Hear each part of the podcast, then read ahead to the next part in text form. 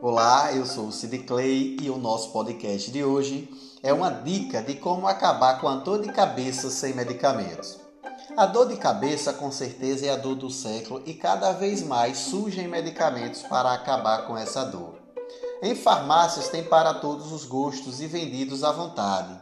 Mas eu vou te passar um método eficiente de acabar a dor de cabeça sem medicamentos. Uma técnica que é uma terapia alternativa, natural e de resultados surpreendentes. O nariz ele tem dois lados, o lado direito e o lado esquerdo. Usamos ambos para inspirar e expirar. Mas na verdade eles são diferentes. O direito representa o calor e o esquerdo o frio. Durante uma dor de cabeça, tente fechar a narina direita e usar a esquerda para respirar. Dentro de 5 minutos, a dor de cabeça deve ir embora.